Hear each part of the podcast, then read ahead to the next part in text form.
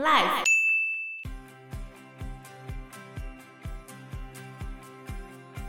然后在第二天，蒋介石跟宋美龄他们就一直待在新房里面，然后他就记录下来他们的这一天。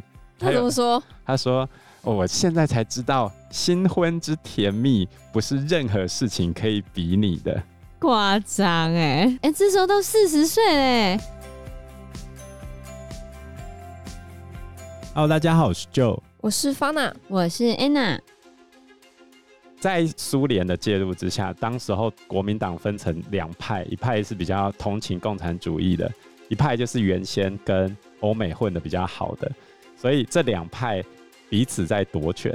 那这时候蒋中正演的很像左派，实际上他根本就是右派的。嗯，所以廖仲恺他本人是左派的，他的女儿跟儿子。也都在中共那边负责统战工作，所以可以说廖仲恺是孙中山联俄容共政策的一个代表人物，但是他现在挂了。那蒋中正还需要掩藏自己的真实目的吗？这是第一个问题。再第二个问题是，知道蒋中正并不喜欢苏联的最后一人已经挂了，蒋中正一边拿着苏联给的资源。然后他准备要来一场绝地大反攻了。对，所以他在一九二六年，就廖仲恺死后的那一年三月的时候，他就找了一个借口，逮捕了一些共产党人，然后还把苏联顾问的武器都收了起来，然后顾问们都受到监控，反正就是准政变。在准政变的时候，他很厉害哦，他还让俄国人误判他，让他们以为说。他会做这件事情，是因为他们苏联的顾问太傲慢了，故意在中国的军队里面推行他们苏联的制度，伤害了中国人的自尊心，所以他还让苏联的人继续相信他，嗯、就他们说，让他们相信说，我这样子做都是你们太嚣张了，所以我才这样子，我是不得已的，很会演呢，超会，而且他在准政变之前，他还写了封信给他的儿子。那时候蒋经国正在苏联当人质，嗯、其实是去读书。因为当时候共产国际有一个算不成文的规定吧，就是会把以后要培养的接班人送过去那边学习。所以蒋经国在那个地方也认识了不少中共后来的高层人物，其中最有名的人就是邓小平。所以这时候，即便他准政变了之后。但是苏联人的结论竟然还是愿意相信蒋中正，因为他认为蒋中正还是会继续跟苏联合作，所以他们就继续安抚蒋中正。所以你看，他其实是蛮有政治才能的，并没有他们想的那么没有蒋中正政治见解。蒋中正本人是非常有政治才能，他后来北伐的时候，其实靠的并不是他自己多会打仗，靠的就是他的政治能力才赢的。所以后来蒋中正就这样子渐渐的在国民党中慢慢的上升，变成国民党里面非常重要的人物。那在这个戏剧性的事件的时候呢，有一个人发现了，哎、欸，蒋中正会在这个整个局势里面走到最高的地位。你猜这个人是谁？是我认识的人吗？前面有出场过？谁？有一个女人，宋霭龄啊。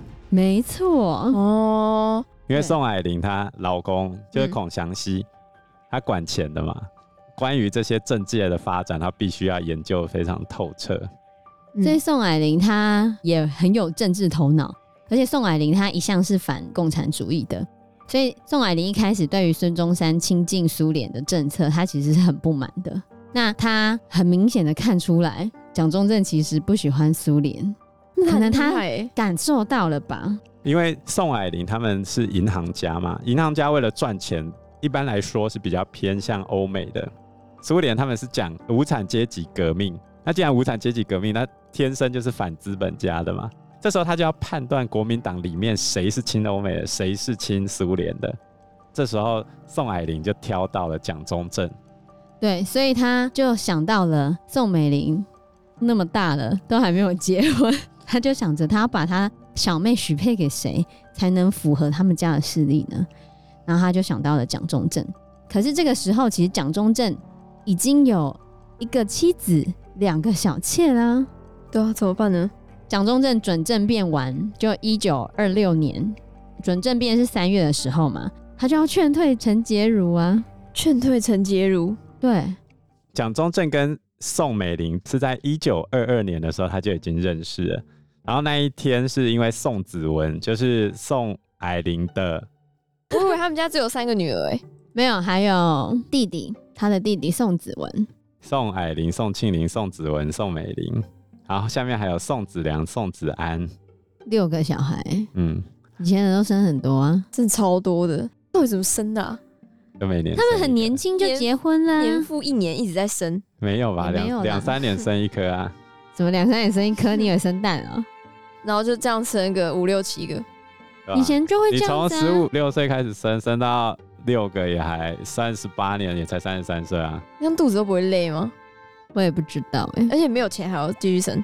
以前又没有什么避孕方法。对啊，哦，我之前看那个什么武侠，就是那个甄子丹跟那个谁演的，反正它里面的那个避孕方法就用鱼标啊，鱼标外面有个套子这样子。对对对，可是那个腥味很重啊。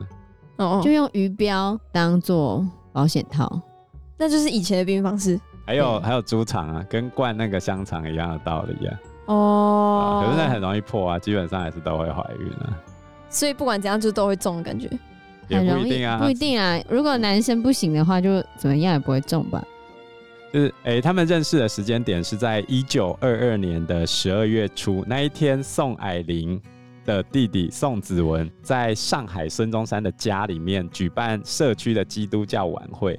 虽然蒋中正不是基督徒，但是因为陈炯明的事件，那一次跟孙中山生死与共嘛，所以孙中山也邀请他来参加这一天的晚会，结果就巧遇了宋美龄，巧遇了宋美龄，这是他们第一次见面。他见到宋美龄之后，也对宋美龄念念不忘。对，但是他那时候已经跟毛福梅结婚了，而且还有姚冶成跟陈洁如，已经有一妻两妾了。所以你现在比较难追溯他是什么时候开始追宋美龄啊？但是根据国史馆收藏的蒋中正总统档案，里面有一个爱记，就是爱情的爱，记载的记，爱记里面蒋中正第一次提到宋美龄是在一九二七年的时候，然后他在那一天写说：“今日思念美妹不已。”美妹，美妹，美丽的妹妹哦。美妹美玲，她已经叫，哦、已经叫小名哦。对啊，哦、美妹。一九二七年，一九二七年就是蒋中正北伐已经把上海打下来的日子，然后蒋中正一边打仗一边想着他的美媚，所以从这边来推敲的话，应该是他从这个时候就开始追宋美龄啊。然后在那一年的四月，上海实施清党，就是把共产党赶出去。然后后来又宁汉分裂嘛，就是支持共产党的那一派，国民党里面的左派跑去武汉，比较支持欧美这一派的右派的国民党就在蒋中正的指挥之下，跟武汉这边算是整个闹翻，分道扬镳，各自成立一个新的政府。然后就在这时候，蒋中正很忙哦，他又写了一篇“今日终日思念美妹不止”，他是根本就劈腿吧？对啊。你看，这时候还有陈洁如啊，见一个爱一个。他代表陈洁如放在哪里？嗯，然后负责编撰这个爱记的这个编者啊，他在旁边有一行附注，他就写说：“哎，蒋中正啊，这几个月来常常跟宋美龄女士写信，情爱日益增加，爱火开始燃烧了。”那是一九二七年的时候。对啊，但是在一九二六年的时候，就是。爱记还没有记载之前，其实宋霭龄就已经有行动了。因为宋霭龄正在帮宋美龄挑选她未来的夫婿，然后他知道蒋中正这时候有一妻二妾嘛，而且整个国民党里面其实都知道蒋中正那个时候最喜欢的就是陈洁如，嗯，然后陈洁如也是大家心目中的蒋夫人，所以他就有邀请蒋中正跟陈洁如去他们家吃饭。然后他去他们家吃饭的时候，他还问陈洁如很多蒋中正的事情，很夸张哎，是这样单就当面大家吃饭的时候问，还是单独私下问？就是在晚宴的时候，他邀请了蒋中正、陈洁如，然后还有廖仲恺的夫人，还有另外一个朋友叫做陈友仁哦，然后跟宋霭龄和宋美龄就六个。但是蒋中正他在军校下班比较晚。所以就陈洁如先去。啊，反正等于那个时候就没什么人，然后宋霭龄跟宋美龄就拉着陈洁如，就开始问他一些有的没的事情，这样子，他就开始盘问他哦，就问他说：“你的婚姻生活如何啊？你有跟你的丈夫吵架吗？”然后就跟他说：“听说蒋介石脾气很坏啊，他从来不会骂你吗？没有，那你一定很会忍耐吧？”然后就会讲说：“据孙先生说，就据孙中山说。”蒋介石心情不好就会暴跳如雷，是真的吗？他的大太太毛福梅有反对你吗？他会为难你吗？那他的二太太姚夫人呢？她是个怎样的人？哇，你看很多哎、欸，对啊，很夸张哎。宋霭龄跟宋美龄两个就这样子问他哦，而且这时候宋霭龄跟宋美龄都比陈洁如年纪要大，因为陈洁如这时候算起来也才二十出头。那很年轻哎、欸，对啊，他们两个就是年纪都已经比他大了，然后就在那边盘问他。哇塞，啊，他有一一回答出来吗？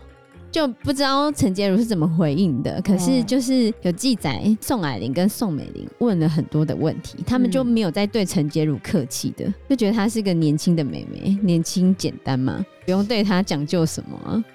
而且宋霭龄本来也不是个很委婉的人，他就很直截了当的问她这些问题。可不觉得很奇怪吗？对啊，你一直问人家私事，对啊，一直问人家家庭生活，你到底有什么问题啊？陈洁如有看出来他们的目的吗？嗯，陈洁如可能不知道吧。哦，所以后来宁汉分裂之后啊，鲍罗廷跟支持苏联这一派国民党左派的人，他们就控制了武汉的国民政府，他们想要把蒋中正拉下来。蒋中正这时候就急了。因为状况有可能会持续失控，而且他同时要继续北伐，所以他必须要有钱。那上海这边的银行团在宋氏家族，就是宋霭龄跟孔祥熙他们的出面之下，愿意借他钱，唯一的条件是蒋中正必须跟宋美龄结婚，然后任命宋子文为财政部长。是这样子啊。然后蒋中正他就要求陈洁如暂时离开中国五年，等到北伐成功、中国统一之后，我立刻接你回来。于是，陈洁如在一九二七年八月的时候就离开上海，前往美国。有一些说法是说，蒋中正是骗陈洁如的，他就骗他说：“我未来会当上中国的领导嘛，那你就是第一夫人啊。嗯、那你要当第一夫人的时候，你不能够就没什么学识，然后。”书也没有读得很高，所以你先去美国进修。那你进修五年之后，我一定就会把你接回来。所以他后来就去念哥伦比亚大学教育学院，而且还拿到硕士哦。那很不错哎，蛮好的。但是呢，在一九二七年八月，陈洁如前脚刚离开上海，蒋中正在九月二十八号、二十九号、三十号就在上海的《申报》最大的一个报纸连续刊了三天。叫做蒋中正启事的声明，嗯、上面写哦，毛氏法妻就是毛福美，我这个先前结婚的妻子，我早就跟她离婚了。然后嘞，姚冶诚跟陈洁如这两个是我的小妾，本来就没有契约，所以我是单身的。嗯，那陈洁如看到这个新闻又怎么样吗？他是坐轮船去美国的嘛？嗯，据说有人看到他在轮船上面穿的很漂亮，可是正在。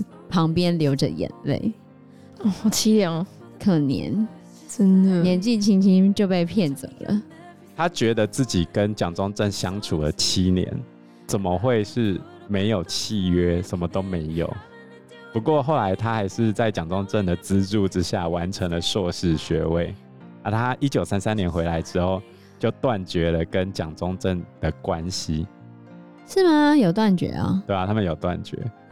后来他在一九六一年离开上海，改名叫做陈露，移居到香港。但是呢，有一个人对陈洁如算是很感念的，谁？蒋经国。蒋经国哎，因为蒋经国曾经被陈洁如照料过一段时间。什么时候？啊，他还小的时候。所以后来蒋经国给了陈洁如不少钱，这样给他经济援助，让他过得还不错啦。很久很久之后，蒋中正曾经托人传话给陈洁如，想跟他回忆往事，写信哦。他说：“往昔风雨同舟的日子里，受到你的照顾，我从来没有忘记过。”然后陈洁如就回他：“他说：“这三十多年来，我的委屈只有你知道。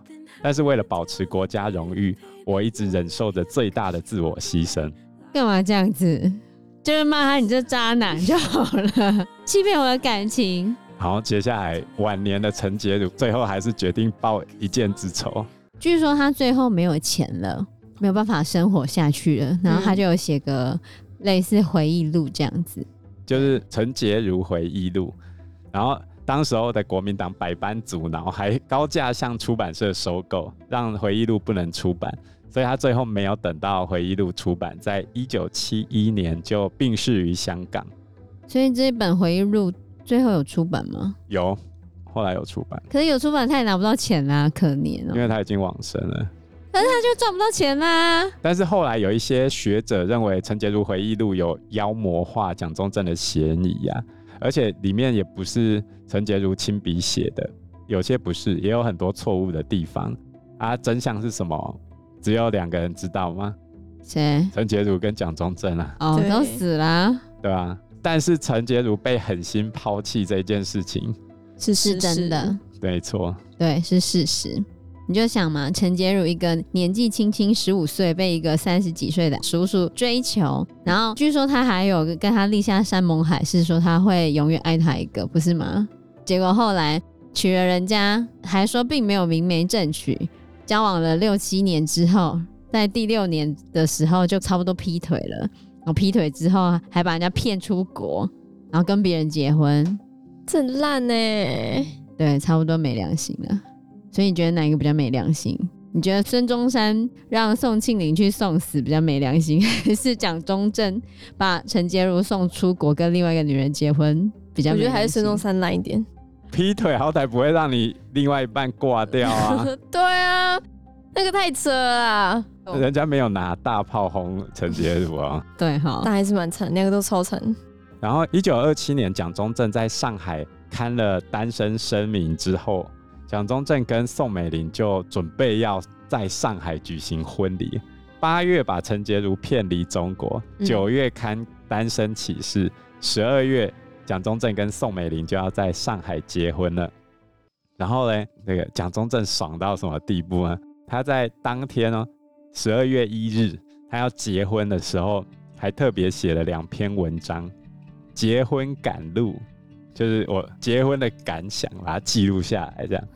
然后在第二篇就是送给爱妻，就这两篇文章，他的意思是这样，他还写下结婚当天看到宋美龄的情形。他说呢，今日看到我的老婆啊。慢慢这样走出来，好像云飘霞落，像云这样飘过来，晚霞落地一样。我这辈子从来没有过的爱情，就在这个时间出现了。不知道我身在何方啊？哎、欸，他真的很爱写一些有的没有的，对，他很会写。然后在第二天，蒋介石跟宋美龄他们就一直待在新房里面，然后他就记录下来他们的这一天。他怎么说？他说。哦，我现在才知道，新婚之甜蜜不是任何事情可以比拟的。夸张哎哎，这时候都四十岁嘞，他还可以这么 happy。而且他们有时候同车出游，然后会讨论问题，这样互相争辩。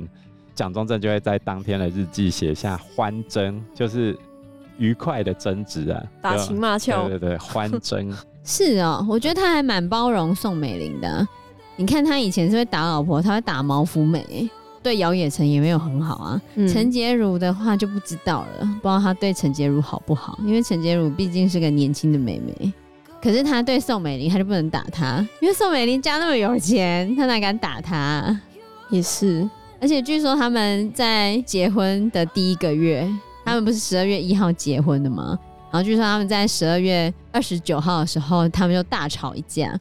因为那一天，蒋中正回到他们上海的家，发现宋美龄跑出去玩了，他就觉得很寂寞、不开心。因为他以前他家的女人都是在家等他回来的，嗯、就他竟然要在家里等他老婆。